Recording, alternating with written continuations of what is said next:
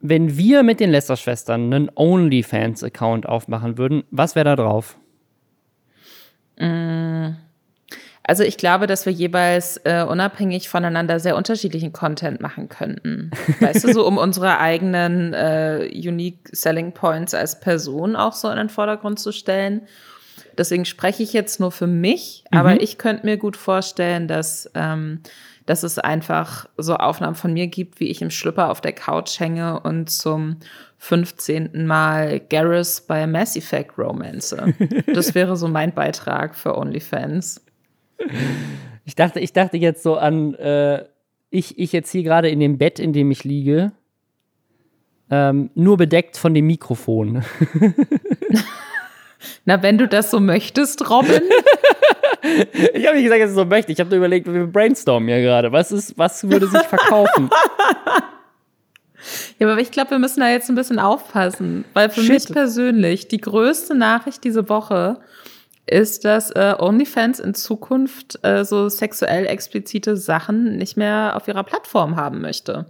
Und das war die News der Woche, weil das ist, also wirklich, das ist die dümmste Business-Entscheidung, von der ich je gehört habe. Das ist, also jemand, jemand hatte auf Reddit, äh, nicht bei uns im Reddit, aber generell auf Reddit, weil das, die News ist so groß international, dass es im, in Reddit waren, glaube ich, drei News bei mir auf der, auf der Startseite, weil alle sich darüber lustig machen, wie dumm das ist es gibt irgendeinen so Clip aus, aus den Simpsons, wo irgend so ein Bierverkäufer sagt, ja, unser Bier, das trinken die Leute wegen dem Geschmack und deswegen bieten wir jetzt unser Bier nur noch alkoholfrei an. Und dann ist irgendwie 30 Sekunden später die Firma pleite. So war das ja auch mal bei Tumblr. Ich weiß nicht, wer sich daran erinnert. Tumblr war mal die Website im Internet. So, da waren so, alle waren auf Tumblr, um da aber auch vor allem pornografische Inhalte zu teilen. Und dann hat das Yahoo, glaube ich, die sie zu dem Zeitpunkt dann irgendwann mal gekauft mhm. hatten, hat das verboten.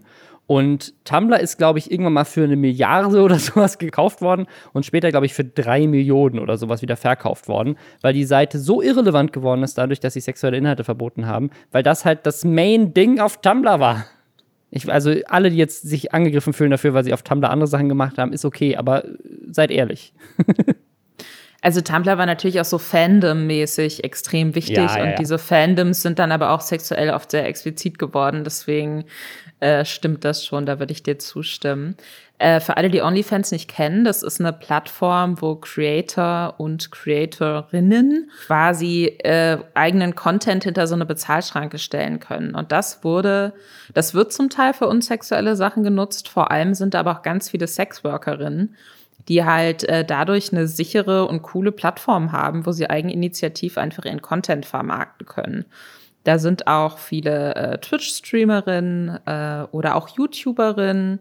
Jodie Calussi zum Beispiel ist, ähm, ist da von den deutschen Creatorinnen her äh, auch auf der Seite international sind da auch Leute wie Tenna Monjo, über die wir kürzlich schon gesprochen haben, oder auch Amaranth, so die bekannteste und sehr kontroverse Twitch-Streamerin. Das heißt, es ist wirklich eine Plattform ohne sexuell expliziten Content, haben die da fast nichts mehr. Und das äh, trifft halt jetzt in erster Linie Creatorinnen, die dann jetzt gucken müssen, wie sie anderweitig Geld verdienen. Laut OnlyFans soll es in Zukunft wohl weiterhin möglich sein, äh, Nacktfotos oder auch Videos, in denen man nackt ist, zu veröffentlichen. Das klingt für mich jetzt aber auch wieder so ein bisschen Twitch-mäßig nach so einer komischen, ne, unprägnanten Linie. So, wann ist es denn dann aber sexuell explizit? Ja, du darfst nackt sein, aber Hauptsache, deine Hände sind weit von deinem Körper entfernt. ja, ganz komisch. Ähm, bin ich mal gespannt, wie das da jetzt weiterläuft. Aber das ist richtig, richtig scheiße für ganz, ganz viele Sexarbeiterinnen. Es wirkt einfach wie eine richtig dumme Business-Entscheidung, weil OnlyFans, muss man vielleicht auch dazu sagen, für diesen Sex-Content auch so beliebt ist, weil es gibt ja noch andere Plattformen. Es gibt ja sowas wie Patreon zum Beispiel. Aber Patreon nimmt, soweit ich weiß, 5% des Umsatzes und OnlyFans 30%. Das heißt, wenn ich jetzt die Entscheidung habe, als und, und Patreon verbietet sexuelle Inhalte komplett. Das heißt, wenn ich jetzt als Creator die Option habe, okay, ich darf nichts Sexuelles mehr machen, dann gehe ich doch lieber zu der Plattform, die genau dieselben Features hat, aber 5% nimmt und nicht zu der, die 30% nimmt. Macht gar keinen Sinn ich glaube, OnlyFans sind 20 Prozent. vielleicht sind es auch noch 20, ähm, aber es ist auf jeden Fall viel mehr als bei Patreon. Ja. Ja, muss man, muss man mal gucken, was da jetzt passiert. Also die Sache ist, ähm, dass, äh, dass es natürlich auch mal mit so Anbietern wie PayPal oder so zu Problemen kam, auch schon in der Vergangenheit, unabhängig von OnlyFans, wenn darüber so Sexwork bezahlt wurde oder eben sexuelle, sexuell explizite Inhalte bezahlt wurden. Es klingt für mich so ein bisschen in diesem Bloomberg-Artikel, wo das jetzt ja zum ersten Mal so verkündet wurde, dass OnlyFans, äh, dass OnlyFans diese Änderung durchbringen äh, möchte, dass es da auch so ein bisschen darum ging, werbefreundlicher zu sein und mit mehr anderen Plattformen zusammenarbeiten zu können. Vielleicht liegt es ja daran, dass Wirecard pleite gegangen ist. Aber Wirecard ja äh, dafür berüchtigt ist angeblich auch, dass sie ganz viel so in dem Schmuddelbereich, äh, ne, Glücksspiel und solchen Sachen ganz viel von diesen Payment Transactions gemacht haben. Und mhm. jetzt, jetzt, wo es sie nicht mehr gibt, gibt es vielleicht einfach niemanden mehr, der, der, der das zulässt und PayPal sagt, nee, wollen wir nicht. Kann ja sein, weiß ich nicht. Das ist doch eine schöne neue äh, Business-Idee, einfach so eine keine Geldabwicklungssache zu entwickeln, die sich nicht moralisch irgendwie ständig neuen Schwachsinn überlegt. Aber das Ding ist halt, also ich, ich, sie sagen halt, sie haben es schwierig, Investoren zu finden. Aber sie haben ja im letzten Jahr wohl zwei Milliarden Dollar Umsatz gemacht, äh, nur durch Leute, die bereit waren, Geld zu zahlen für Nacktfotos. Das heißt, zwei Milliarden Dollar sind da rumgekommen, wenn sie davon 20 Prozent behalten. Das ist doch, also warum brauchst du da noch Investoren? Das verstehe ich nicht. Also klar kannst du noch Weil weiter wachsen, Kapitalismus. Weil Kapitalismus, es muss immer größer und immer aber, mehr werden. Aber also ich weiß nicht, also ich weiß nicht, ob die nicht, also weil es, es gibt ja mehrere Sachen in der Vergangenheit. Ich weiß nicht, also man, man sagt ja auch von der Pornoindustrie, dass die Pornoindustrie mit dafür verantwortlich ist, ähm, ne, welches, ich glaube, es war bei VHS und Betamax oder auch bei Blu-ray und ähm, und HD-DVD, dass die Pornoindustrie maßgeblich mit entschieden hat, sozusagen, welches dieser Formate am Ende gewinnt, weil Leute sich halt den VHS-Player dann gekauft haben, weil sie Pornos gucken wollten. und ich, ich kann mir gut vorstellen, dass das mit den, also wenn OnlyFans jetzt diese, diese Nische verliert, dann werden doch, wird doch eine neue Plattform kommen, um dieses Vakuum zu füllen. Und dann kann es doch gut sein, dass das dann auch das nächste große Ding dann wird. Also ich verstehe es nicht so ganz. Ist, na egal. Das ist, wir werden es sehen. Falls ihr euch an dieser Stelle fragt, wer sind diese zwei Menschen und warum reden sie über OnlyFans, herzlich willkommen zu den Lester-Schwestern. Wir sind Lisa, Journalistin, und Robin, ein YouTuber. Und wir reden hier jede Woche über die Dinge, die in der letzten Woche das Internet bewegt haben. Unter anderem eben OnlyFans, aber auch ganz viele andere Themen. Unter anderem die Amaranth, von der wir gerade gesprochen haben, diese größte Twitch-Streamerin und mit einer der größten OnlyFans-Creatorinnen. Bei der gab es eine Art Brandanschlag auf ihr Haus richtig verrückt. Es gibt eine neue Gruppe auf TikTok, die versucht, mit Trolls auf der Plattform abzurechnen. KS Freak und InScope 21 haben Beef. Revi und Marius angeschrien, haben was richtig Fettes angekündigt, wo sie jetzt in Zukunft zusammen, keine Ahnung, ist das schon wieder eine neue Firma, die Revi aufmacht? Wir werden sehen. Außerdem gibt es einen spannenden Artikel, der festlegt, wann YouTuber dafür haften würden, wenn sie schlechte Tutorials machen. Und dann hat ABK außerdem noch eine Menge Verschwörungstheorien rausgehauen über seine YouTube-Kollegen. Das und mehr jetzt nach Hashtag Werbung. Und zwar für Bookbeat, ihr kennt es, das Netflix der Hörbücher. Ihr könnt da über 100.000 Hörbücher euch anhören aus allen erdenklichen Genres. Man kann die streamen oder man kann sie sogar offline runterladen und dann jederzeit äh, irgendwie mitnehmen. Man kann das auch jederzeit kündigen und ihr kriegt mit dem Code Lästerschwestern mit AE und auf bookbeat.de slash Lästerschwestern mit AE als Neukunden einen Monat das Ganze gratis zum Testen. Danach gibt es das ab nur 9,99 Euro im Monat. Das ist äh, wirklich ein echt cooles Angebot, weil es gibt da wirklich es gibt so viele coole Bücher. Zum Beispiel auch die drei Fragezeichen. Also die drei Fragezeichen, die, die Hörbücher gibt es da. Ich kenne so so viele erwachsene Menschen, die drei Fragezeichen immer noch gerne hören, auch teilweise zum Einschlafen. Ich hätte erschreckend viele Menschen, die drei Fragezeichen zum Einschlafen hören. Ich weiß gar nicht warum, aber es ist auch einfach, es ist einfach gut. Seit der Kindheit höre ich das immer noch geil. Äh, dann jetzt zum Beispiel aktuell Spiegel-Bestseller Pfoten vom Tisch von Harpe Kerkeling gibt's. Oder Urlaub trotz Kindern von Moritz Neumeier, den ihr vielleicht auch kennt äh, durch seinen Podcast oder auch durch seine YouTube-Sache, die er macht. Oder er ist ja äh, einfach ein ganz bekannter Stand-Up-Comedian, super lustiger Typ. Dessen Buch ist jetzt auch dabei.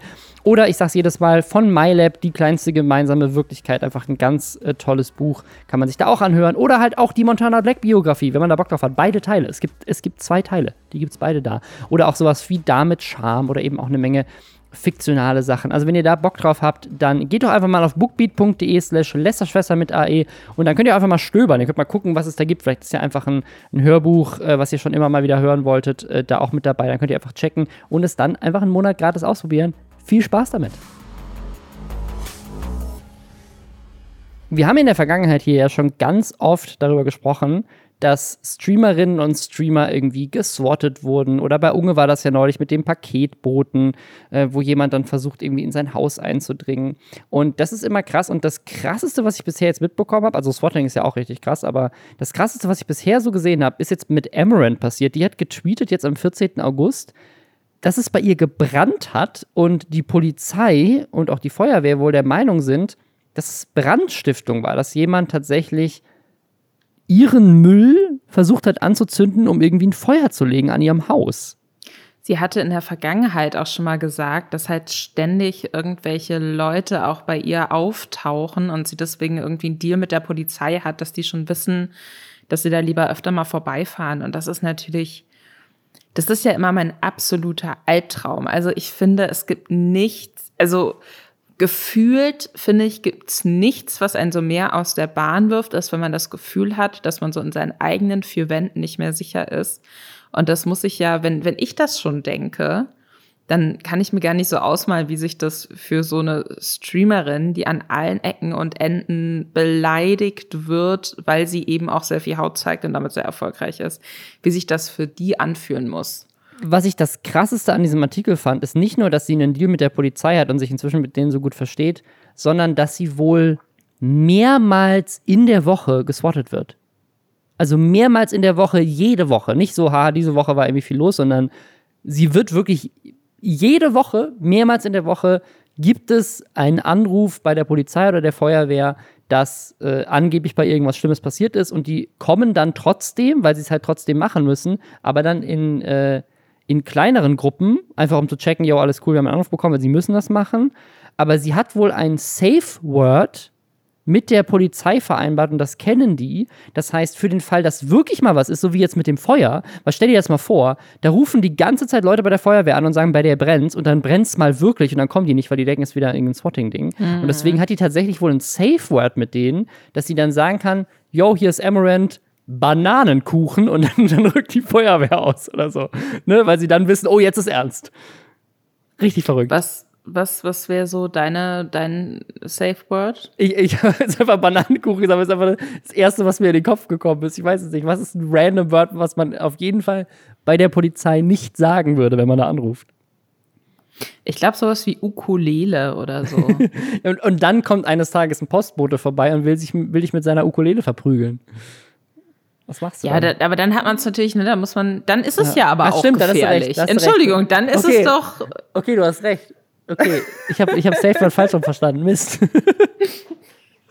du hast recht. Okay, dann brauchst du es wirklich. Okay, das ist gut. Ja, es darf nur nicht zufällig jemand anderes sagen.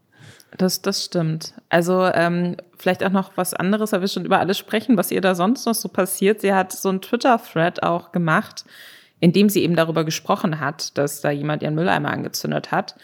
Und in diesem Twitter-Thread sagt sie unter anderem auch, dass quasi am 4. Juli, was ja so ein Nationalfeiertag ist, auch in den USA, wo immer ganz viel Feuerwerk gezündet wird, dass jemand äh, quasi sich diesen Tag ausgesucht hat, um so zu tun, als würde er unabsichtlich Feuerwerk auf ihr Haus schießen hat das aber natürlich absichtlich gemacht.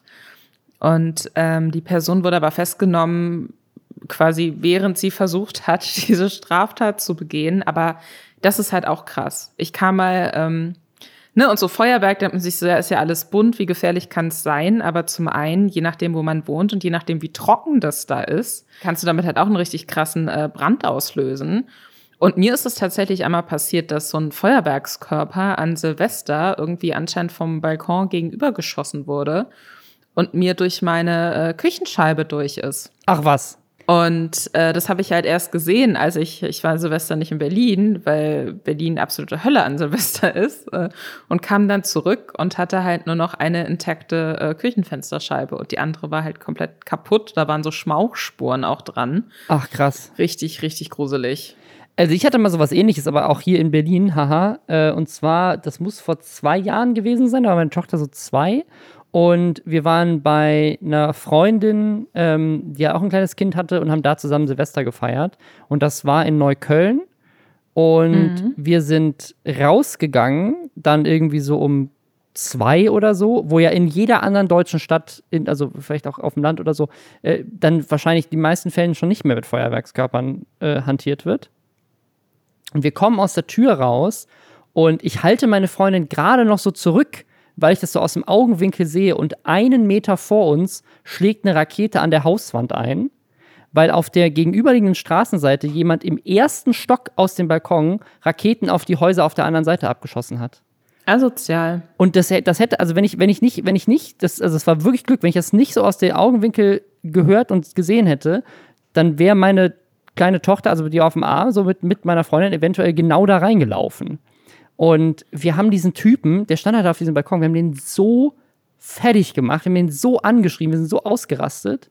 Und der war so, ja, das konnte ich ja nicht wissen, dass ihr jetzt da gerade aus der Tür rauskommt, so. Und dann kam irgendwie noch seine Freundin auf den Balkon und hat uns angeschrien, was uns anfällt, den anzumachen. Das wäre halt Silvester. Also es war so richtig lächerlich. Ich war selten in meinem Leben so wütend wie in dem Moment. Dann sind wir mit dem Auto einfach weggefahren. Also, weil da standen ja auch Autos und so, hätte, hätte auch ein Auto treffen können oder wie, wie auch bei dir durch ein Fenster fliegen können oder so. Ne? Das ist einfach so dumm. Ja, Feuerwerk finde ich generell, Feuerwerk ist ein Fehler. Aber weißt du, was auch ein Fehler ist, Robin? ja, was denn, Lisa? Trolle auf TikTok. Das, da hast du recht. Äh, äh, generell Cybermobbing äh, in, in jeglicher Form. Äh, das ist tatsächlich gerade so ein Trend auf TikTok. Und zwar, es gibt so eine neue Gruppe. Man könnte das, glaube ich, so ein bisschen vergleichen mit Anonymous. Also so eine Gruppe, die immer nur so schwarze Hoodies anträgt und so eine weiße Maske, nur dass das eben keine Guy Fawkes Maske ist, sondern was ist das? Kommt das, ist das aus irgendeinem Franchise? Das ist einfach so ein, sieht ein bisschen aus wie, wie ein weißes Joker-Ding. Also, weißt du, so, so Lippen, Lippen, die so ein bisschen ja. weiter nach oben gezogen sind und so schwarze Augenringe. Ja, es ist so eine Mischung tatsächlich aus, aus diesem Wie for Vendetta-Ding und Joker. Ja, aber ist gut, ja, eine Kombi.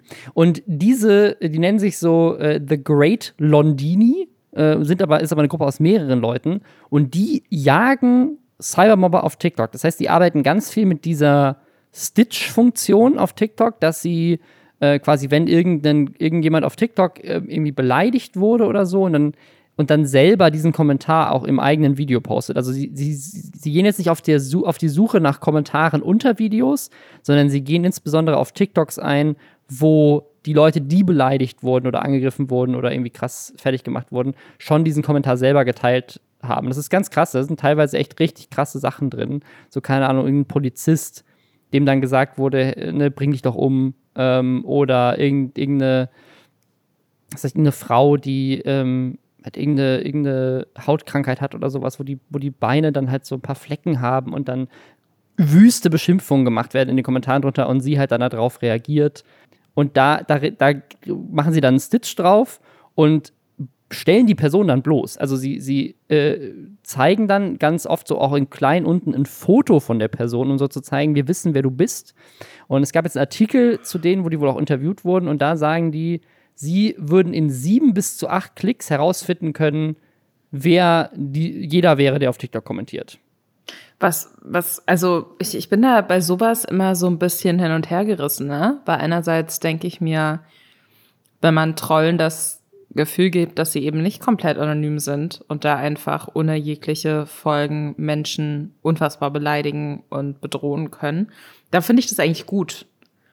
Aber gleichzeitig finde ich die Vorstellung, dass jemand mehr oder minder öffentlich macht, gegebenenfalls auch, wie, wie die Identität von jemandem auf einer Social Media Plattform sehr, sehr einfach für alle irgendwie ne, ersichtlich ja. ist das finde ich schon nicht so geil, weil das ja wiederum dann auch von Leuten, die das nicht tun, um äh, TikTok freundlicher und weniger trollhaft zu machen, genutzt werden kann. Ja, und sie, sie erzählen nicht, wie sie es machen. Und ich, also ich bin auch so ein bisschen skeptisch, ob sie es wirklich können.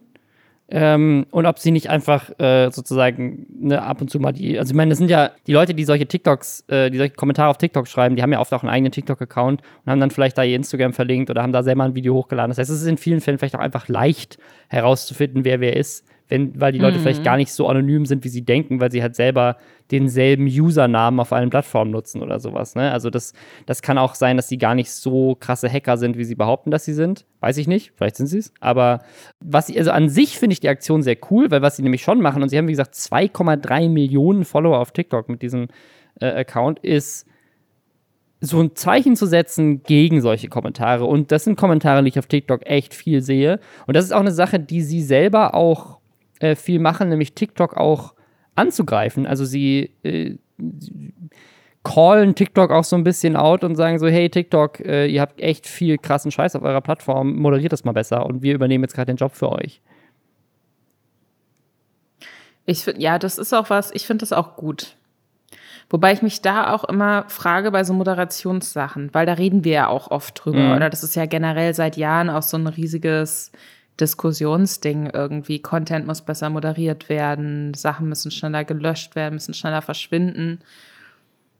Ich frage mich manchmal, ob man das überhaupt noch sicherstellen kann, realistisch, dass, dass so Inhalte moderiert sind, wenn eine Plattform eine bestimmte Größe erreicht von den Usern her.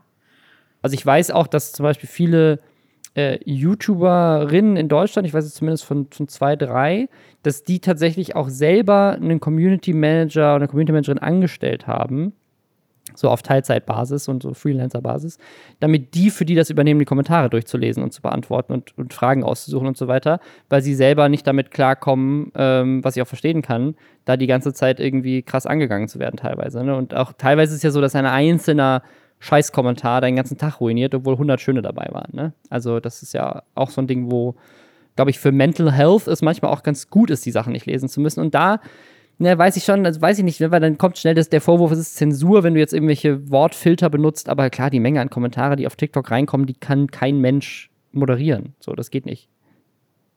Ich finde es spannend mit diesen, ähm, was du eben meintest, dass Content Creatorinnen dann oft sagen, ich, ich kann mir das nicht selbst durchlesen, weil das wird mir zu viel äh, finde ich total sinnvoll. Da könnte man jetzt natürlich den Vorwurf machen, so, aha, das heißt, die kriegen ihr äh, Fanfeedback gar nicht ungefiltert mit und vielleicht wird dann so berechtigte Kritik auch gar nicht weitergegeben oder was auch immer. Aber ich meine, es muss sich doch jeder mal nur überlegen, wie er oder sie sich fühlt, wenn sie vielleicht mal irgendwie drei bl richtig blöde Replies auf einen Tweet bekommt oder so. Und das ist ja wirklich in einem extrem kleinen Rahmen.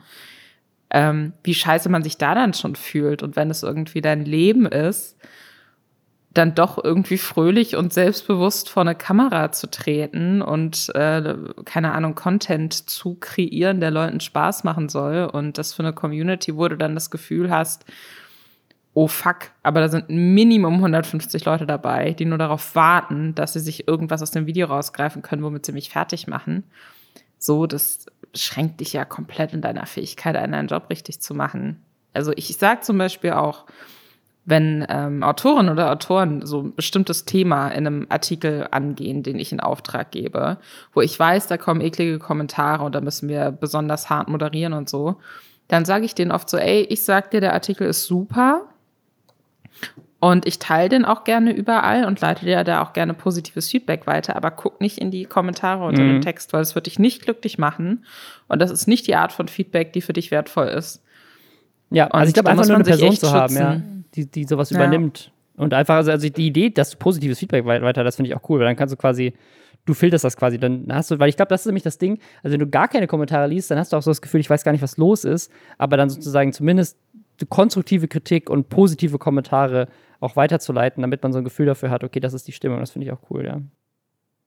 Es gibt natürlich noch eine andere Möglichkeit, äh, untereinander zu kommentieren, und das ist Reaction-Videos auf den Content der anderen Leute zu treten und, äh, und dann sie in diesem Content zu fronten.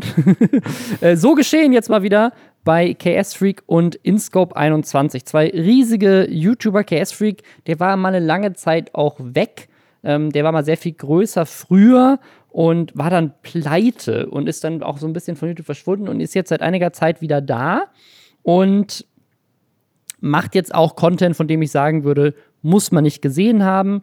Also zum Beispiel er und seine Freundin testen per Zungenkuss, was sie vorher getrunken hat.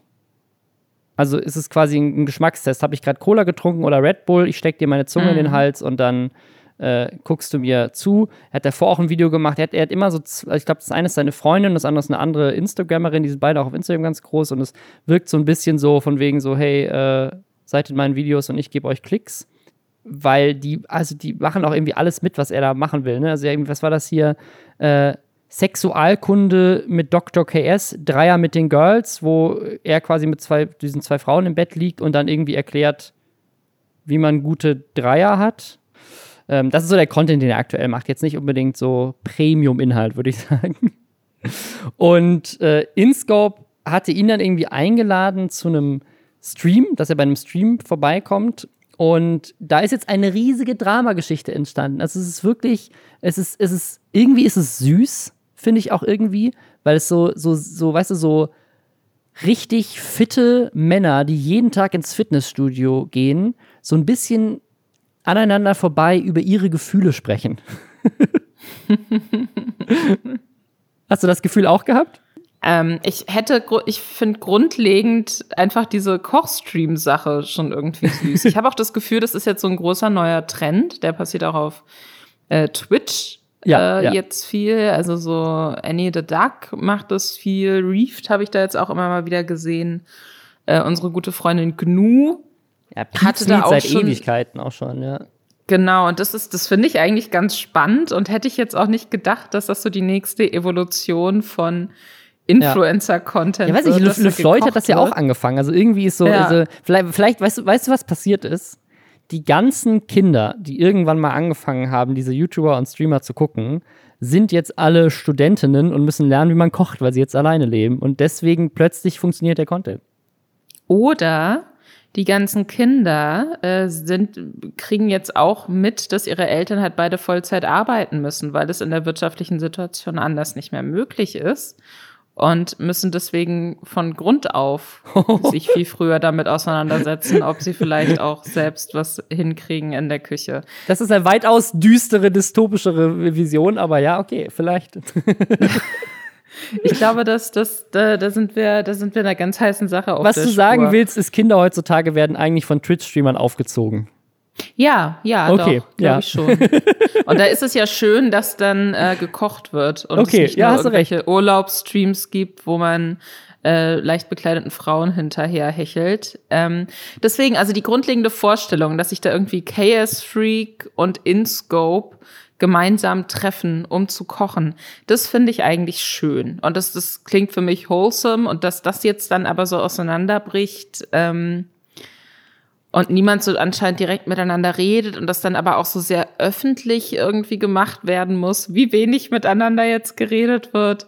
Es ist süß das, irgendwie. Es ja, also wie so, wie so Bros so ein bisschen die sich streiten, aber sie haben in ihrer eigenen Vorstellung von Männlichkeit nie so richtig vermittelt bekommen, dass man ja auch über Gefühle mit anderen Menschen reden kann. Aber statt, also gerade das letzte Video von KS Freak, der redet ja sehr viel darüber, wie er sich in dem Moment gefühlt hat. Ich finde das, ich finde irgendwie hat es so was Verletzliches. Ich finde es sehr süß. Also, um die Story mal kurz zusammenzufassen. Also, KS Freak hat diese zwei Frauen, mit denen er immer Content macht und sie überlegen sich irgendwie, es wäre doch geil, wenn sie irgendwie, äh, ich weiß nicht, er macht da auch irgendwie so eine Anspielung von wegen so, er, er, ist der Wingman, also dass er eine von seinen zwei Frauen irgendwie an InScope verkuppelt, ist irgendwie ist ein bisschen seltsam. Auf jeden Fall will er mit diesen zwei Frauen zu InScope fahren, damit sie dann zu viert bei ihm kochen können.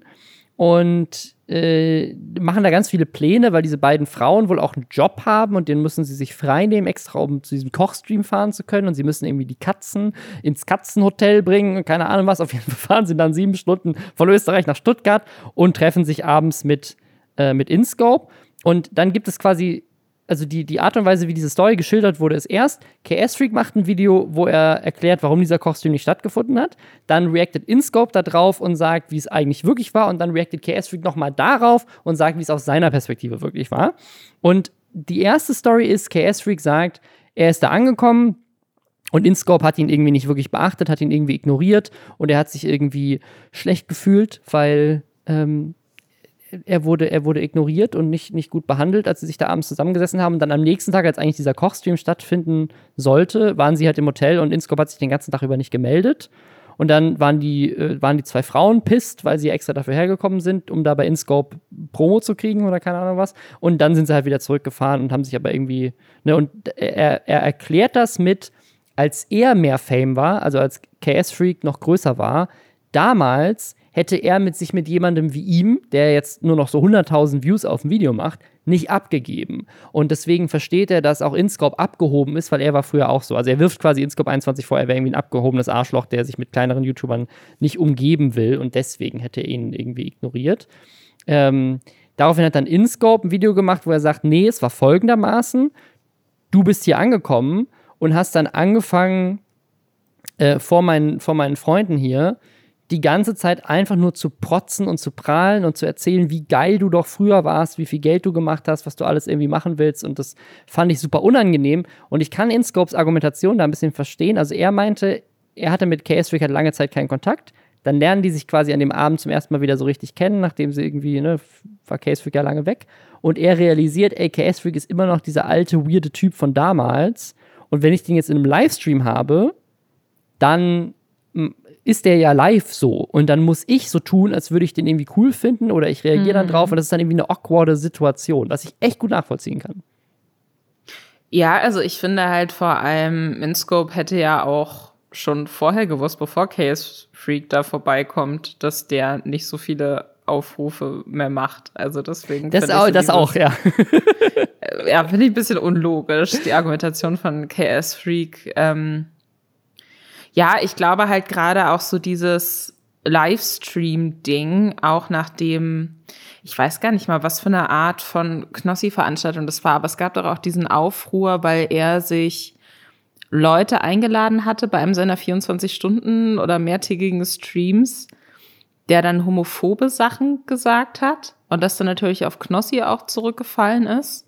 Ja, ja. Und ich glaube, die großen Streamer werden da jetzt auch, aber auch zu Recht, so ein bisschen vorsichtiger, wen die sich da reinholen, weil die ja auch wissen, selbst wenn sie das, äh, den Stream danach nicht noch irgendwie so VOD-mäßig zum Abrufen zur Verfügung stellen, irgendjemand schneidet das safe mit und dann landen sie da in der nächsten Meme-Compilation oder so auf YouTube. Und ähm, dann, dann haben die halt, dann müssen sie sich damit auseinandersetzen und müssen sich dafür rechtfertigen. Absolut. Deswegen, ich kann das verstehen. Und dann kam aber jetzt halt nochmal das, das dritte Video und dann, also auf dieses Video von Insco wiederum haben dann auch Montana Black und alle reagiert. Also es ist wirklich so, es ist so verrückt wie aus ein so einem Ding. Also zwei Leute verabreden sich zu streamen, dann stellen sie fest, sie mögen sich nicht so wirklich und der andere fährt wieder nach Hause. Plötzlich drei Stunden an Content produziert werden. so wo Montana Black auch noch einen ganzen Stream zumacht und dann wird das nochmal als Highlight-Video auch nochmal auf YouTube ausgewertet. Also es ist wirklich einfach verrückt, aber dazu kommen wir später nochmal, was mit, mit diesen ganzen Highlight-Videos auf sich hat inzwischen auf YouTube. ist richtig crazy. Äh, auf jeden Fall hat KS Freak dann so ein sehr emotionales Video, wie ich finde, gemacht, wo er sagt so, ja, ich bin halt wie ich bin und ich habe mich nicht angenommen gefühlt und ich habe halt über meine Vergangenheit gesprochen, weil ich auch tatsächlich gefragt wurde, wie war's, wie war das, was in den letzten dreieinhalb Jahren so passiert bei dir? Und da habe ich halt ehrlich drüber gesprochen und dann erzählt er auch so lustige Details wie, dann habe ich mir halt, also ich habe mir halt immer, ich habe immer davon geträumt, irgendwann mal auf Mykonos mit einem Helikopter zu landen und dann habe ich so in die Runde gefragt, hey, wer von euch wird denn auch mal gerne auf Mykonos mit einem Helikopter landen? Und dann und er sagt irgendwie fünfmal hintereinander Mykonos oder Helikopter und sagt irgendwie so, ja, dann hat der, hat der Tim Gabel hat gesagt, ja, er fände auch cool, auf Mykonos mit dem Helikopter zu landen. Und dann habe ich Inscope gefragt und Inscope sagt dann, nee, ich bin umweltbewusst, ich würde nie mit einem Helikopter irgendwo landen. Das ist ein echtes Zitat aus dem Video. Und dann sagt er, ja, aber drei Tage später sehe ich dann in der Story von InScope, dass er einen Rundflug über Stuttgart mit einem Helikopter macht. Und warum ist das jetzt so ein großer Unterschied, ob man einen Rundflug über Stuttgart mit dem Helikopter macht oder ob man auf Mykonos mit einem Helikopter landet? Ach Gott, das, so, okay. Also da verstehe ich KS Freak auch. auch. Also da verstehe ich nicht, warum, warum der, der äh, Hubschrauber über Stuttgart okay ist, aber der über Mykonos nicht. Da verstehe ich schon, dass, dass ihm das ganz schlimm vorkam.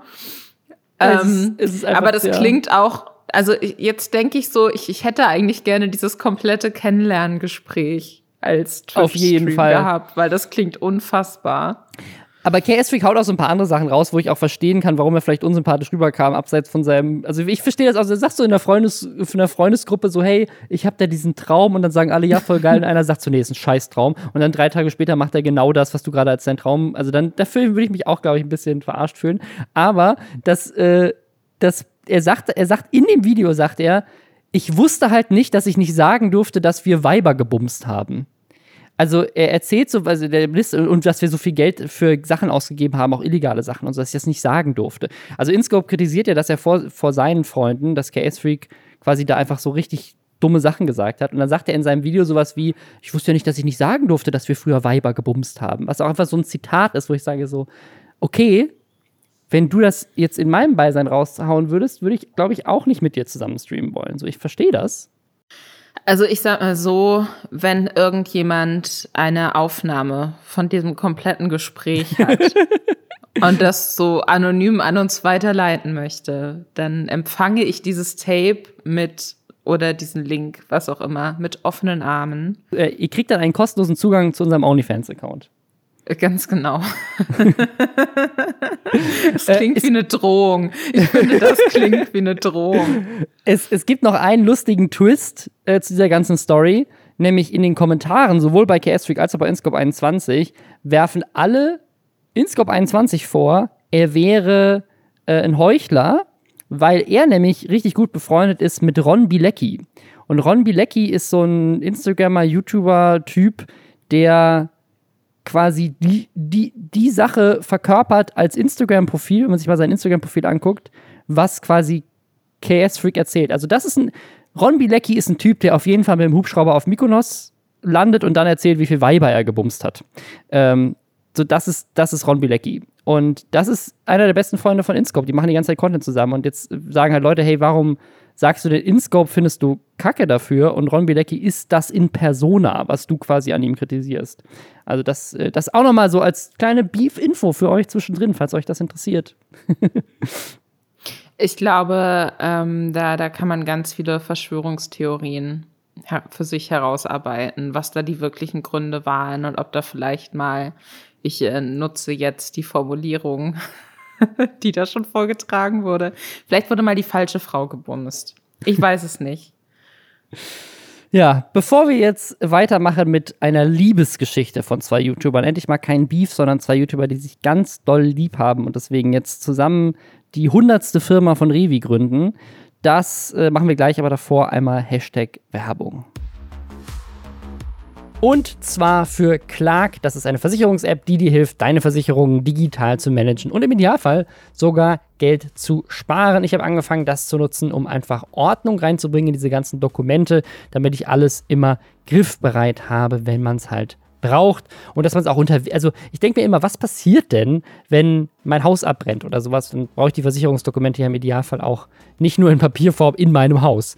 Also, deswegen, das hat mir auch irgendwie so ein Gefühl von Sicherheit gegeben. Aber egal, du kannst bei Clark einfach die App runterladen, kannst deine bestehenden Versicherungen da hinzufügen und dann hast du die da und wenn du dann Bedarf hast, zum Beispiel nach mehr Versicherungen oder auch nach anderen, also Clark hilft dir auch, das zu optimieren und zu gucken, welche Versicherungen vielleicht besser für dich wären oder welche du noch brauchst, dann hat Clark einen Algorithmus, der aus über 160 Versicherern checkt, welcher Tarif am besten passt. Aber sie haben auch Menschen, sie haben auch Versicherungsexperten, die dir helfen und die auch mit dir reden. Äh, das geht per Telefon, per E-Mail, per Live-Chat ohne Wartezeit. Und dieser Service ist echt mega cool. Du kannst zum Beispiel im Schadensfall auch Clark nutzen, damit die dir helfen bei der Abwicklung mit dem Versicherer. Und wenn du das möchtest und wenn du dem zustimmst, dann kündigt Clark sogar auch Verträge, die du vielleicht nicht mehr haben willst, ohne dass man sich selber da um irgendwas kümmern muss.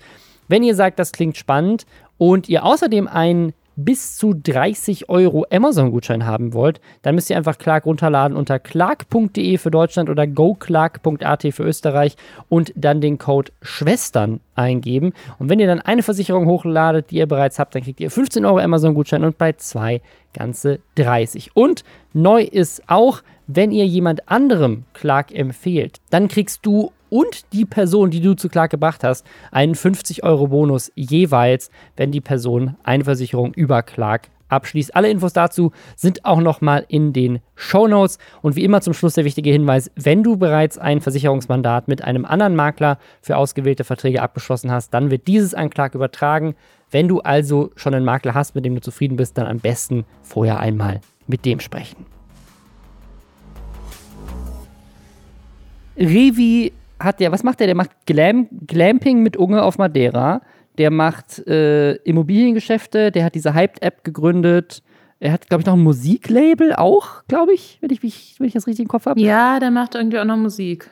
Und jetzt hat er auch noch, er hat bestimmt noch ganz viele andere Firmen, und jetzt hat er auch noch ein neues Venture mit Marius Angeschrien zusammen. Marius Angeschrien ist so ein echt äh, cooler YouTuber, der echt verrückte Videos macht und irgendwie schon ganz lange auch in dieser YouTube-Welt unterwegs ist, weil er auch ganz oft so, ich würde mal sagen, Marius Angeschrien war in der Vergangenheit oft so ein Supporting Character von vielen anderen YouTubern. Also ich glaube, der hat ganz viel so VFX auch gemacht für, für andere YouTuber, für deren Videos und so weiter. Also der war immer so einer, der so in dieser äh, YouTube-Bubble unterwegs ist und einfach ein, ein, ein, ein cooler Typ war, mit dem man sehr gerne befreundet war, glaube ich, als YouTuber, weil er halt einfach richtig gut ist in dem, was er tut und das aber viel auch anderen YouTubern zur Verfügung gestellt hat. Und zuletzt ist er euch vielleicht bekannt durch dieses Next Level Event, über das wir ja auch ges gesprochen hatten, wo er so ein riesiges Twitch-Event alleine veranstaltet hat, mit irgendwie einem Kumpel zusammen wo sie irgendwie so halb YouTube und Twitch Deutschland eingeladen haben, um so ein VR-Spiel in echt zu spielen.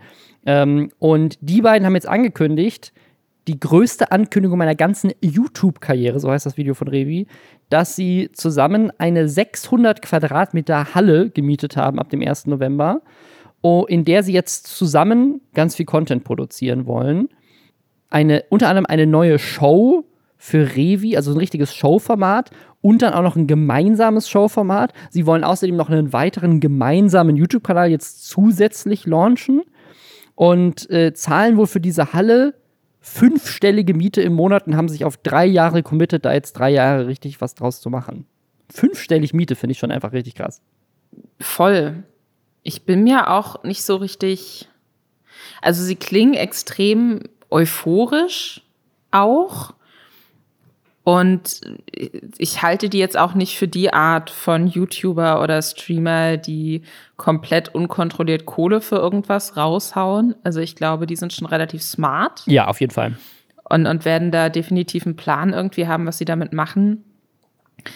Aber es klingt halt sehr, sehr ambitioniert und ähm, ich bin mir tatsächlich auch nicht ganz sicher, also ich bin halt immer bei so Showformaten, da gab es ja in den letzten Monaten und Jahren immer mal auch Versuche, gerade so in Richtung so bisschen Late-Night-mäßig, dass, ähm, dass da YouTuber oder Influencerin, wer auch immer, sowas mal machen. Und das hat halt nie so wahnsinnig gut funktioniert, weil, glaube ich, Show oft noch sehr so in Bezug, wie man es halt aus dem Fernsehen kennt, dann mhm. aufgebaut mhm. wird. Und die Zielgruppe ja aber eben nicht Fernsehen guckt, weil sie diese Art von Shows nicht interessiert. Deswegen finde ich es da immer so ein bisschen schwierig, so für mich so rauszufinden, okay, was wäre denn ein cooles, regelmäßiges Showformat, was man mit einem Influencer aufziehen könnte. Bin ich gespannt. Ich bin auch sehr gespannt. Also ich meine, Dena hatte das war so ein bisschen versucht, dann glaube ich wieder eingestellt, aber ich meine, Worldwide Wohnzimmer, das funktioniert ja auch, auch auf YouTube, ne? Ähm, mit, mit viel Funkbudget dahinter sicherlich, aber das haben sie ja auch irgendwie gut aufgebaut. Ähm, und da, das, das ist, glaube ich, das, was am nächsten rankommt für so eine tatsächliche YouTube- TV-Show, die halt auch wieder funktioniert. Ähm, und ich, ich, bin mal sehr gespannt. Wir hatten ja neulich über The Studio geredet, dieser neue Kanal, ähm, der auch so ein bisschen so, so ne, Formate abkuffert aus den USA, aber eben auch so versucht, so mit anderen Streamern zusammen größere Sachen äh, so auf YouTube aufzubauen, so, so, ein Format daraus zu machen. Also ich kann mir schon vorstellen, dass das funktioniert, gerade wenn die beiden da involviert sind. Dieses Next Level Event war ja auch geil und wir hatten ja eben gerade schon das Angelcamp und Horrorcamp, so diese Knossi-Events. Also ich glaube, so große Events auf Twitch mit vielen Twitch-Leuten, das zieht schon echt immer und ich glaube, da kann man dann in so einer großen Halle natürlich auch viel machen. Ähm, ich, ich bin mal gespannt drauf. Was ich allerdings noch dazu sagen möchte, ist, es gibt halt auch viele Beispiele, keine Ahnung, Gronk und Sarazar, die, glaube ich, nicht mehr so wirklich zusammenarbeiten, immer zusammen Business hatten. Ähm, weiß ich, bei Pete's Meet ist ja auch Hardy irgendwann mal rausgegangen. Ähm, ne, bei, äh, bei Dr. Freud ist irgendwie Fotoapparat nicht mehr dabei. Äh, es gab mal den hier 301 Plus, einen Verein, den ich mitgegründet habe, der nicht mehr existiert, wo ganz viele YouTuber sich zusammengetan haben. Das UFO, wo Dena, ich glaube, Sturmwaffel, Izzy, The Part, ne, also wo Leute sich zusammen so ein Büro gemietet haben, das ist relativ schnell auseinandergebrochen. Ähm, äh, Ape Crime als, als Trio, Waititi, ich glaube, die sind alle immer noch befreundet, aber die haben auch irgendwann aufgehört. Also so YouTuber-Zusammenschlüsse fallen mir viele ein, auf jeden Fall im ersten Moment, die auch schnell dann wieder zu Bruch gegangen sind. Woran das liegt, weiß ich nicht. Ich glaube, es hat viel damit zu tun, dass, äh, dass man einfach sehr viel arbeitet, dass, äh, ne, keine Ahnung, es, meine Theorie ist ganz oft gewesen, dass man halt individuell meistens viel mehr Geld verdient als in irgendwelchen Duo-Projekten, wenn man das Geld da teilen muss. Und man kriegt ja jetzt nicht plötzlich doppelt so viel Geld auf, auf YouTube, nur weil man zu zweit ist. Das heißt, es ist oft lukrativer, den eigenen Kanal nach vorne zu bringen, als irgendwie noch ein zweites oder drittes Projekt zu starten. Ähm, und äh, deswegen bin ich mal gespannt, ob das hält. Ich würde es ihnen wünschen, aber ich sehe auch viele Fallstricke, wenn ich mir jetzt mal so angucke, welche anderen YouTube-Projekte schon so auseinandergegangen sind. Also ich glaube, also ich kann mir vorstellen, dass es viel mit Ego auch zu tun hat. Und wenn man dann natürlich zwei Leute jetzt zum Beispiel in so einem Projekt hat, die eigentlich beide gleich viel Scheinwerferlicht auf sich haben wollen, dann ist es wahrscheinlich schwierig. Ich musste da tatsächlich an äh, Freaks for You Gaming irgendwie denken, die jetzt natürlich nicht die ganz großen äh, Streamer mittlerweile ähm, mehr bei sich in der Firma hat, die aber eigentlich gerade im Berliner Raum an sehr, sehr vielen großen Streaming-Events beteiligt sind, die mhm. auch so Gast-Streaming-Räume haben ähm, was ja auch äh, angekündigt wurde von Revi ja, ja. und Marius, dass sie sowas auch haben wollen und die dann zum Beispiel diesen äh, Twitch-Pitch für Amazon auch mit ausgetragen haben oder äh, jetzt bei der Gamesvasion zum Beispiel auch ja, wieder mit drin stecken. Ja, wo und, die sind ja äh, riesig. So ne? Also ich glaube, Freeze for You hat irgendwie 245 Mitarbeiter oder sowas und haben gerade, die haben gerade 15 Millionen Venture Capital eingesammelt, um noch weiter zu wachsen. Ne? Also die sind, das ist auch ein fettes, fettes, fettes Unternehmen. Genau, die machen natürlich auch viel im Bereich E-Sport, aber was jetzt so Veranstaltungssachen und so angeht und wie die aber da auch einzelne Streamer irgendwie noch bei sich mit drin haben. Mhm. Da gibt es so in Köln gibt's da Take TV, glaube ich, so als Könnte ich mir das Ding. vorstellen. Also ähm, ich bin gespannt. Was, was ich tatsächlich ähm, auch sehr, sehr spannend finde, ist, dass in diesem Video so eine krasse Frustration mit YouTube irgendwie durchklingt. Also, ja. dass quasi dieses Projekt ein Versuch sein soll, einfach da wieder so ein bisschen mehr Leben in Content reinzukriegen und einfach spannende Sachen zu machen, die jetzt nicht einfach nur Reactions auf irgendwas sind. Und das hat voll, also das hat voll mit mir resoniert, weil das ist genau das, was ich neulich meinte, als wir über das Studio geredet haben. Es gibt irgendwie also es ist auch mein Empfinden, es gibt irgendwie nicht mehr so die großen, fetten YouTube-Projekte, und sie sagen tatsächlich in diesem Video, YouTube ist nur noch VODs von Twitch. Und das ist auch ein Gefühl, was, was bei mir inzwischen ankommt und was, glaube ich, auch immer mehr mit, äh, auch in den Nesterschwestern deutlich wird. Wir reden hier ganz viel, also jetzt zum Beispiel dieses KS-Freak und InScope-Ding, das ist zur Hälfte ein Livestream-Ding. Also InScope, es ging um einen Livestream A und B, äh, das, das Video von InScope ist tatsächlich einfach eine Reaction auf seinem Twitch-Kanal, was dann auf YouTube hinterher hochgeladen wurde. Also ganz viel von den Sachen, die hier passieren, Ne, wir haben ja später noch dieses ABK-Thema, können wir da nochmal drüber sprechen. Ähm, das ist auch, da geht es auch ganz viel um Twitch-Streamer und Twitch-Streamer re reacten dann wieder da drauf. So, es ist ganz viel so dieses, es ist nur noch so eine Metaebene gefühlt. Es gibt keinen Content mehr auf YouTube, es gibt nur noch Leute, die über Content reden und miteinander Beef haben. So, es ist so, wir sind in so einer, in so einer ewigen Spirale gefangen, wo keiner mehr Original Content reingibt sondern es, manchmal tropft so ein kleiner, so ein kleiner Original-Gedanke rein und dann wird er von allen in 100 Stunden Content verwandelt, weil sie tausendmal drauf reacten, auf die Reacten, auf die Reaction reacten und nur noch Livestream und auch ein Julian Bam und Rezo und so weiter, sozusagen Leute, die ja früher mal die, die Plattform wirklich mit dem geilsten, kreativsten Content geprägt haben, kann ich ihnen noch nicht verübeln, machen eigentlich nur noch Twitch. Also man muss jetzt natürlich sehen, inwiefern ein Projekt von zwei Streamern das komplett verändern kann. Vermute ich nicht, aber es ist mal so ein, es ist mal ein Zeichen und vielleicht, Ne, aber ich meine, sie reden aber auch darüber, dass sie ganz viele so Streaming-Events machen wollen. Und ich glaube, diese Show von Revi wird wahrscheinlich auch ein Live-Ding sein. Das heißt, ich weiß gar nicht, was sie meinen, weil ich, es hörte sich jetzt nicht so an, als würden sie richtig viel geilen YouTube-Content produzieren, sondern auch tatsächlich viel für Livestreaming. Ja, ich, ich glaube auch, dass, dass so dieses klassische, jemand veröffentlicht nur noch auf YouTube und wird damit riesengroß. Ich glaube, die Zeiten sind auch einfach so ein bisschen vorbei, weil sich das nicht mehr unbedingt mit dem deckt, was so eine Zuschauerschaft haben möchte. Die möchten das Gefühl haben, dass sie da irgendwie äh, ja mit, also wirklich aktiv teilhaben können an dem, was sie sich da gerade angucken. Und ähm, die wollen dann gar nicht unbedingt nur sagen, ah, okay, dann gucke ich mir jetzt hier ein 15 Minuten YouTube-Video an und schreibe danach vielleicht einen Kommentar. Und das war dann mein Beitrag zu dem Shit, mit dem ich meine Zeit verbringe. Also ich glaube, das ist was, es gab doch auch von, ähm, wie heißt der, Reed Hastings oder so, der mhm. Netflix-Chef. Ähm, der hatte schon vor eineinhalb Jahren oder so gesagt, dass der größte Konkurrent für so VOD-Anbieter wie Netflix tatsächlich Angebote wie Twitch sind oder halt Online-Spiele, mhm. weil so die junge Zielgruppe, die hat gar keinen Bock, halbkomatös auf der Couch zu hängen und irgendwie, keine Ahnung, nochmal Desperate Housewives durchzusuchten, was ich jetzt so in der letzten Zeit sehr viel gemacht ja. habe als Person Anfang 30, sondern die wollen aktiv, die wollen, brauchen Austausch, die wollen aktiv sein, während sie was tun. Und ähm, ja, da bietet sich natürlich Twitch einfach viel, viel besser an als YouTube. Ja, aber auch generell, also ich, ich glaube, ich muss mal tatsächlich ein Video dazu machen, zu diesem Problem, wenn man Original Content reindroppt in, dieses, in diesen Content. Also zum Beispiel mein vorletztes Video, Tiere quälen für die Klicks, da habe ich so über TikTok und YouTube Tierquälerei gesprochen. Das hat auf meinem Kanal 287.000 Views, die Reaction von Unge hat 388.000. Und Unge hat einen höheren TKP. Also Unge hat mehr verdient mit diesem Video als ich, 100%.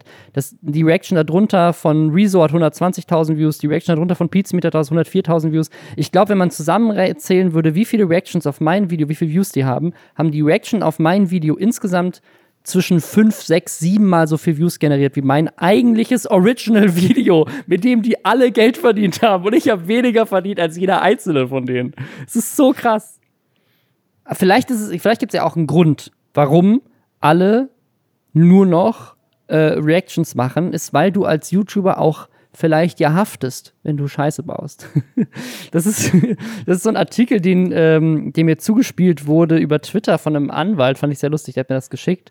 Und zwar ist es ein Aufsatz von so einem wissenschaftlichen Mitarbeiter, Benedikt Bielefeld heißt der, Dr. Benedikt Bielefeld, äh, der ähm, hat quasi sich mal angeguckt, ich weiß nicht, ob das so der, in der Rechtswissenschaft so äh, normal ist, dass man sich einfach mal anguckt, wie sehen denn eigentlich die rechtlichen Rahmenbedingungen für sowas aus. Auf jeden Fall hat er sich angeguckt, was passiert denn, wenn ein YouTuber ein fehlerhaftes Tutorial macht und sich deswegen jemand verletzt. Also die Szenarien, die er irgendwie anspielt, ist, keine Ahnung, was ist, wenn ich mir ein Tutorial angucke und da, da zeigt mir jemand, wie ich Laminat verlege, aber er zeigt nicht, dass er vorher irgendwie noch so eine Deckungsfolie unter das Laminat gelegt hat und ich mache das deswegen dann nicht. Und dann kommt aber Feuchtigkeit deswegen ins Laminat und steht ein Schaden von 500 Euro. Oder was ist, wenn irgendwie ein Unternehmen, keine Ahnung, ein Baumarkt zum Beispiel ein Tutorial-Video dreht, was es ja ganz viel gibt, so wie baue ich einen Carport?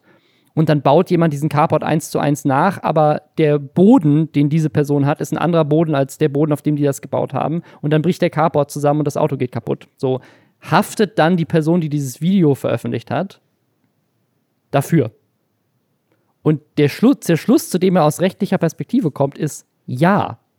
Aber nur, wenn halt offensichtlich in dem Tutorial wichtige Sachen ausgelassen wurden. Oder? Genau, also wenn sich jetzt jemand, also wenn sich jetzt jemand mit einem mit Hammer auf den Finger haut, weil er gerade das, das Tutorial anguckt, ähm, dann ist das natürlich, dann haftet man dafür nicht. Aber wenn sozusagen in dem Tutorial quasi fahrlässige Fehler gemacht wurden und Leute die reproduzieren, dann kann es wohl sein, dass man dafür haftet. Wie gesagt, ich bin kein Anwalt, der Typ ist es anscheinend oder zumindest Jurist. Ähm, also das ist jetzt hier auch keine Rechtsberatung für euch, aber ähm, er, also er kommt zu dem Schluss, ich habe hier so ein Zitat rausgesucht. Also er sagt, ein YouTuber äh, kann eventuell haften, wenn er ähm, insbesondere durch das, den instruktiven Charakter des Videos gesteigertes Vertrauen in die Richtigkeit der Instruktionen in Anspruch nimmt, sodass ein objektiver Dritter in der Position des Nutzers zur Umsetzung der Anweisung veranlasst sehen durfte. Also ein äh, bisschen seltsam hier aus dem Kontext rausgerissen. Aber also er sagt quasi, äh, wenn das Video so einen instruktiven Charakter hat und das quasi das Vertrauen steigert, dass es richtig ist, mhm. dann kann es auch sein, dass du davon ausgehst, dass es richtig ist und dass du deswegen haftest. Und das trifft wohl noch viel mehr zu, wenn du YouTube-Partner bist oder ein Unternehmen, weil du als quasi gewerblich auftretende Person ein gesteigertes Vertrauen auch nochmal hast. Aber auch Hobby-YouTuber könnten potenziell haften, ähm, wenn, also muss halt prüfen, ob das Video quasi einen instruktiven Charakter hat oder ob es einfach so eine so den Lebensvorgang filmt. Also wenn jetzt jemand vloggt, wie er irgendwas baut und dabei einen Fehler macht, ist das nicht, ist das was anderes, als wenn jemand quasi ein Video im Titel schon nennt. Easy Tutorial, so machst du das in fünf Minuten und dann im Video gesagt wird so, hey, heute zeige ich euch, wie es richtig geht. So, und wenn du dann was falsch machst, kann es sein, dass du, wenn dann Schaden entstehen sollte, verhaftest. Fand ich einfach eine spannende rechtliche, ein rechtlicher Gedanke, über den ich noch nie nachgedacht habe. Vielleicht ist euch ja schon mal was passiert, wo ihr ein Tutorial nachgemacht habt und das war richtig scheiße. Jetzt könnt ihr vielleicht jemanden auf Schadensersatz deswegen verklagen. also finde ich aber auch tatsächlich irgendwie ganz gut, muss es, ich sagen. weil wenn da sinnvoll, jemand wirklich, ja. weil wenn da jetzt jemand wirklich was auch sehr kostenintensives oder so aufbaut, und dann wirklich sich denkt, ah, okay, dieses Tutorial hat so und so viele Aufrufe, der hat einen blauen Haken, was auch immer. Der Person vertraue ich oder die arbeitet für irgendein großes, ja, keine Ahnung, Hornbach oder so. Ähm, und dann werden da einfach wichtig, führen falsche Informationen dazu, dass ich einen sehr großen Schaden habe. Ja. Nee, finde ich, finde ich eigentlich ganz gut. Weiß ich nicht, ob, ähm, wie das dann vielleicht auch ausgenutzt werden kann. Ne? Dass man sagt, sorry, aber das, das habe ich jetzt hier überhaupt nicht verstanden. Und jetzt ist mir der teure Highlighter runtergefallen, weil dieses Make-up-Tutorial mir nicht gesagt hat, wie ich den richtig zwischenzeitlich ablegen muss oder so. Weiß ich nicht, ob man da nicht auch irgendwie so eine Tür aufmacht zu einer Möglichkeit, wie Leute ne, so eine weitere Option haben, Creatoren, die sie nicht mögen, irgendwie eins auszuwischen. Aber grundlegend finde ich das sehr sinnvoll. Kennst du noch How to Basic? Mm, Name sagt mir was, habe ich aber gerade sonst keine weiteren Erinnerungen mehr zu. How to, How to Basic ist so ein YouTuber, ähm, der hat 16 Millionen Abos und der macht quasi immer Videos, die äh, vom Thumbnail und vom Titel her so aussehen, als wäre es ein legit Tutorial. Also ne, How to make an eggless cake zum Beispiel. Ne? Und da ist so ein wunderschönes äh, Foto von so einem tollen Kuchen drauf. Oder How to fix a printer, 6 Millionen Views. Aber dann gehst du auf das Video und es fängt halt irgendwie harmlos an und irgendwann eskaliert dieses Tutorial immer weiter. Und ganz oft ähm, haut er da irgendwie Essen drauf und Eier und so. Also, äh, das ist so ein ganz typisches Ding bei ihm, dass quasi irgendwo in dem Prozess plötzlich einfach rohe Eier einfach überall raufgeknallt werden oder er, er sozusagen in so einem, keine Ahnung, halbnackten Bodysuit anfängt, auf Sachen drauf zu urinieren oder so. Also es ist wirklich einfach ultra skurril. Und also mhm. es, das ist, ich glaube, der Trick ist so ein bisschen, Leute dazu äh, zu bringen, drauf zu klicken und dann halt super abstrus zu werden. Dadurch hat er, glaube ich, so zwei, zwei Wege, wie Leute auf ihn stoßen. Einmal, weil Leute tatsächlich ein Tutorial erwarten und einmal, weil Leute einfach gucken, was er diese Woche wieder Abstruses macht. Ähm, ja, das ist How to Basic. Und ich glaube, wenn ich mir da jetzt, ich, ich habe mir ein How to Basic Tutorial angeguckt und ich dachte, das wäre legit und jetzt kleben überall Eier an meiner Wand. äh, könnte man dann vielleicht YouTuber auch dafür verklagen, wenn sie falsche Informationen veröffentlichen? Also wenn sie quasi, also kann man sie dann auch für Fake News ver ver ver verklagen, so hey, du hast gesagt, ich soll mich nicht impfen lassen, jetzt habe ich mich nicht geimpft, so deswegen bist du schuld. Es, es sah glaubhaft aus. Man weiß es nicht. Ähm, ein YouTuber, der da vielleicht ein bisschen vorsichtig sein muss, weil er gerade auch so ein bisschen Verschwörungstheorien raushaut, aber in eine andere Richtung, ist ABK. Das ist eigentlich schon eine Woche alt, aber wir haben Zuschriften bekommen, dass wir da unbedingt drüber sprechen sollen und wir haben es letzte Woche nicht gemacht. Deswegen, sorry, wir holen es an dieser Stelle nach. Äh, ABK ist ein YouTuber mit über einer Million Abos, ganz großer Typ, ein Typ, auf den auch gerne mal reacted wird und so. Und der hat zwei Videos gemacht wo er so wilde Verschwörungstheorien über andere Kollegen rausgehauen hat. Unter anderem Trimax, der sich im Juni das Schlüsselbein wohl gebrochen hat und deswegen wurde dann irgendwie auch so ein Event verschoben. Das wäre fake. Trimax hätte sich gar nicht, oder, oder was, was war es? Ich glaube, also ich er hat sogar nicht gesagt, er hätte, er hätte nur so getan, als hätte sie das Schlüsselbein gebrochen, sondern er hat so gesagt, er hätte sich das absichtlich gebrochen. Das war irgendwie so eine Sache. Dann hat er irgendwie gesagt, ähm, Trimax würde so tun, als wäre er lost Also Trimax ist ja ganz, ganz äh, bekannt dafür, auch riesiger Streamer, dass er ganz oft auf so Sachen reagiert und äh, dann überhaupt, also dass er so, der kommt nicht so auf sein Leben klar. Das ist so die Persona so ein bisschen, ne? Er ist immer überfordert, er, er ist verwirrt, er weiß nicht, worum es geht. Er tut so, als hätte er so gar keinen Plan von irgendwas ganz oft. Ähm, und ABK wirft ihm halt vor, das ist nicht echt, der ist nicht in Wirklichkeit so, der nutzt das quasi aus als Persona, das ist, er spielt das nur. In Wirklichkeit ist er ganz anders. Das ist quasi der Vorwurf so ein bisschen.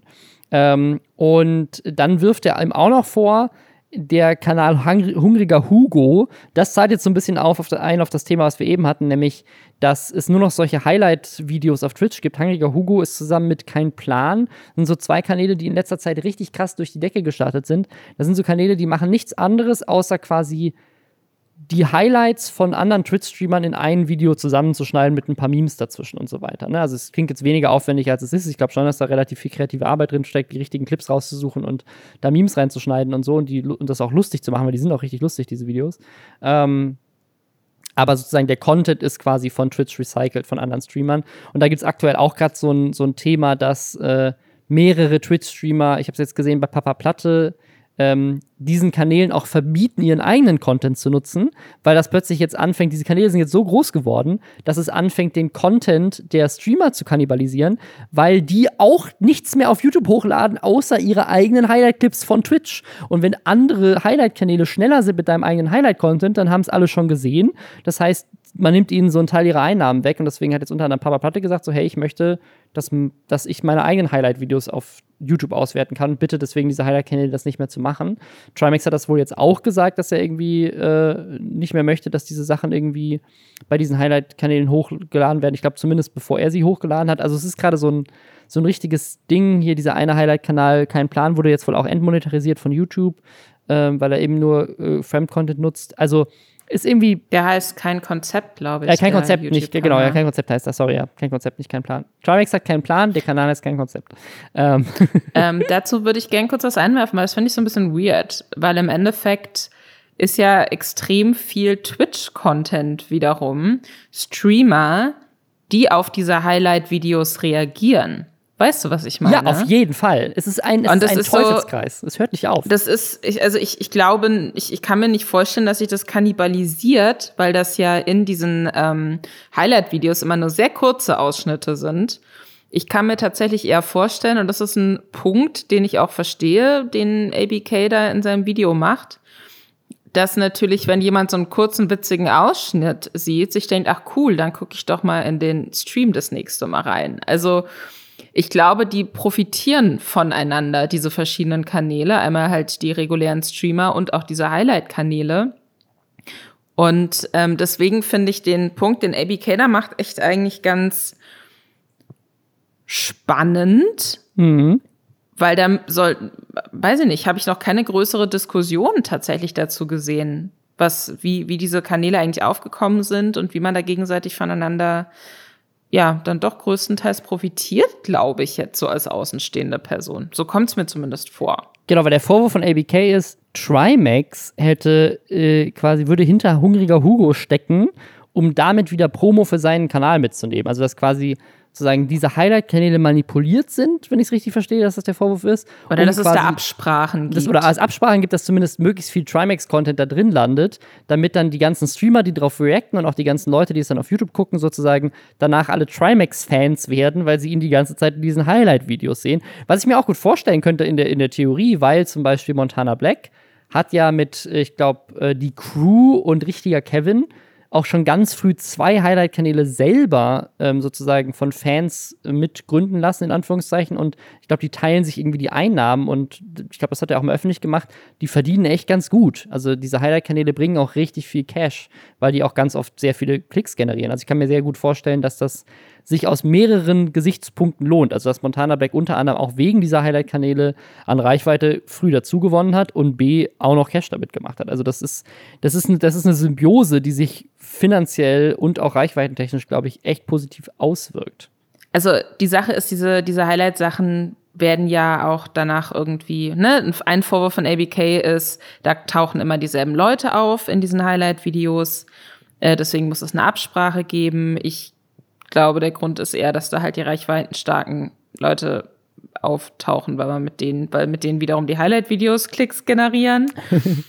ähm, was da für mich dann nicht so ganz zusammenpasst, ist äh, ABKs Vorwurf, dass Trimix wiederum dann auch bewusst so tut, als wäre er so ein bisschen dümmlich und würde nicht so ganz verstehen, wo er ist und halt so verrückte Sachen sagt, die ihn trottelig wirken lassen, um in diese Highlight-Videos zu kommen. Also das finde ich so ein bisschen, also entweder es gibt Absprachen zwischen großen Streamern und diesen Kanälen, so von wegen, ja, wir profitieren klickmäßig voneinander. Oder große Streamer müssen so tun, als wären sie Trottel, um da reinzukommen, weil sie sonst keine Chance haben, da aufzutauchen. Das ja. greift für mich nicht so richtig ineinander und das finde ich dann auch so ein bisschen weird. Gleichzeitig, also selbst wenn es Trimax äh, Streaming-Persona ist, dass er immer so ein bisschen den gutmütigen Trottel gibt, so what? Also es, es gibt ja immer einen Unterschied zwischen dazwischen, wie sich eine Person von der Kamera gibt und wie sich eine Person so privat gibt, wenn sie nicht gerade performt. Deswegen, das, also, das finde ich alles so ein bisschen lame. Also ich verstehe die Aufregung auch nicht um dieses ABK-Video, muss ich sagen, oder um diese Videos. Aber es ist halt auch wieder Content, ne? Es ist so ein, das ist so ein Ding, also das, das gibt natürlich jetzt Aufmerksamkeit für ABK. Dann haben natürlich, hat natürlich Trimax drauf berichtet. TJ hat ein Video zugemacht. Wir reden in den Lester-Schwestern drüber. Ähm, so, also weil ihr uns dazu gezwungen habt, übrigens. Weil, weil ihr uns dazu gezwungen habt. Äh, wir sind ja auch ein bisschen Teil von dem, also es hat noch nie jemand auf Lester-Schwestern reacted, weil wir keine, keine Videoform haben, aber ähm, wir, wir, sind, wir sind der Doch, Endpunkt. Äh, KuchenTV hat mal reacted. Das stimmt. Uns. Aber das ist, glaube ich, der einzige. Aber wir sind, wir sind der Endpunkt des, äh, des, des Teufelskreises. Bei uns endet der Kreis, weil es gibt, mhm. wir, wir, wir, die Aussagen, die wir bei Lester-Schwestern tätigen, fließen nicht wieder in den Reaction-Zyklus des Recyclings. Wir, wir sind das Ende der Kloake. Wir sind die Klärgrube von YouTube Deutschland. Das ist doch ein guter neuer Claim fürs Intro, oder? Ich würde uns an der Spitze sehen. Muss okay, ich sagen. ja, nee, aber an der Spitze ist ja, ist ja das, wo, das wo, wo der Original Content ins Klo reintropft und dann wird er recycelt und recycelt und recycelt von allen Reaction-Kanälen, bis am Ende er dann bei uns landet und dann geht er nirgendwo mehr hin. Wir sind so der Blinddarm. Nee, aber so recyceltes Wasser quasi, also. Okay, du hast recht. Wir, nee, kommen, also wir, kommen, wir, sind, wir fließen zurück Wir sind Quelle. der klare, wir sind der klare Bach und dann sind wir quasi wieder auf so einer ähnlichen Höhe. Wir sind der Bergsee, bevor das in den Fluss fließt. Ja, ja, okay. genau. Ist ein bisschen positiver, du hast recht. Äh, es gibt noch einen anderen Vorwurf, der in dem Video von ABK rausgehauen wird, nämlich das unsympathische TV, der, wenn man sich mal so die Nindo-Statistik anguckt, äh, ist der Deutschlands größter YouTuber. Ne? Also in den Metriken von Abos und, und Views sozusagen, er ist natürlich nicht der größte von Abos her, aber wenn man sich anguckt, wie viel Views er auf jedes einzelne Video generiert, ist er der größte. Und der Vorwurf von ABK ist, der kauft Klicks. Und ich muss sagen, auf den ersten Blick, also ohne jetzt hier diesen Vorwurf in irgendeiner Form reproduzieren zu wollen, auf den ersten Blick könnte man das, finde ich, denken, wenn man sich mal anguckt. Also jedes einzelne unsympathische TV-Video hat irgendwie über eine Million Views und der nutzt keine Thumbnails. Die Titel sind super unaussagekräftig. Also, jetzt, wenn man sich das so analytisch angucken würde, als jemand, der nicht weiß, wer unsympathisch TV ist, würde man diesen Kanal, finde ich, auch angucken und denken so, yo, äh, das ist alles fake. So, wie kann das sein? Das, da kommt dieser Vorwurf vielleicht auch her, aber Beweise hat er dafür keine. Also ähm, Teil seiner vermeintlichen Beweisführung war ja irgendwie, dass die immer innerhalb kürzester Zeit sehr, sehr schnell sehr viele Klicks machen. Ja. Und das dann wohl so ein bisschen stagnieren soll. Was jetzt aktuell tatsächlich, das, da hat er recht, das ist im Moment untypisch für YouTube. Also die Art und Weise, wie der YouTube-Algorithmus in letzter Zeit Videos ausspielt, also jetzt schon seit fast, ich glaube, über einem Jahr eigentlich schon, ist, dass tatsächlich Videos inzwischen viel langsamer am Anfang Views generieren, weil ich glaube, der Algorithmus auch mehr testet und aber viel mehr Longtail haben. Also die, die gehen viel, die machen viel mehr Views, auch Wochen später, auch jetzt meine, meine aktuellen Videos, die machen dann eher mehr so, ne, früher, hat, früher hast du am ersten Tag 100.000 Klicks gemacht und dann hast du ein Video mit 100.000 Klicks gehabt und wenn du nur 80.000 gemacht hast, dann war es eigentlich schon vorbei, dann ist das Video nicht mehr angezeigt worden, weil die Leute halt über die Abo-Box das bekommen haben und so. Und es wird viel mehr über Recommended ausgespielt heutzutage und ich habe es jetzt ganz oft, dass ein Video am ersten Tag vielleicht nur 40.000 Views macht, aber dann zwei Wochen später 280.000 Views hat, ne? weil das halt quasi dann jeden Tag 40.000 Views macht und es viel, viel länger ausgespielt wird. Ähm, das, deswegen ist es schon ungewöhnlich, finde ich, wenn ein Video ganz schnell Views macht. Aber wie gesagt, also ich, ich glaube nicht, dass er irgendwelche Views kauft. Ich glaube, der ist einfach der, der, der Trend-YouTuber der Stunde. Ich finde halt, man, man kann ja so Fragen immer auch stellen. Ne? Und gibt ja auch genug Videos, die wir hier auch schon als sehr klug und aufdeckerisch gefeiert haben, die ähnliche Fragen zu anderen Kanälen auch gestellt ja. haben oder zu Instagram-Profilen und so weiter und so fort. Ähm, ich glaube halt, dass dann die Art und Weise, wie das geframed wird oder auch wie das erklärt wird, dann halt wichtig ist, um ernst genommen zu werden. Und in dem Fall ist dann halt einfach, wie ABK das vorträgt, und das ist da offensichtlich auch ein persönliches Problem. Also er scheint ein persönliches Problem, so wirkt es auf mich zu haben mit den Leuten, über die er da irgendwie vermeintliche Wahrheiten verbreitet. Ähm, dann macht es schon mal für mich unseriöser und ähm, er versucht das ja auch gar nicht richtig zu beweisen. Und ähm, ich würde es jetzt nicht als Verschwörung, wilde Verschwörungstheorien bezeichnen unbedingt, weil so wild finde ich die jetzt gar nicht. Das ist dann halt auch wieder so ein Hochkochen im großen Sommerloch von bisschen Content, wo dann jeder nochmal mit draufspringt und hofft, da auch noch ein paar Klicks mitnehmen zu können. Ähm, aber ja, ich, ich sehe da jetzt nicht die große Beweisführung. Deswegen ja. gehe ich jetzt einfach immer auch davon aus, dass das nicht stimmt. Und mit dieser Schlussfolgerung würde ich sagen, beenden wir die heutige Folge. Oder?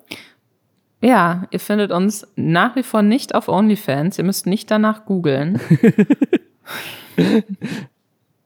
Ihr Satire. Findet, wir müssen einfach sagen Satire, sonst werden wir verklagt. Nicht, dass jemand bei der Google-Suche nach unserem OnlyFans-Account sich verletzt oder so.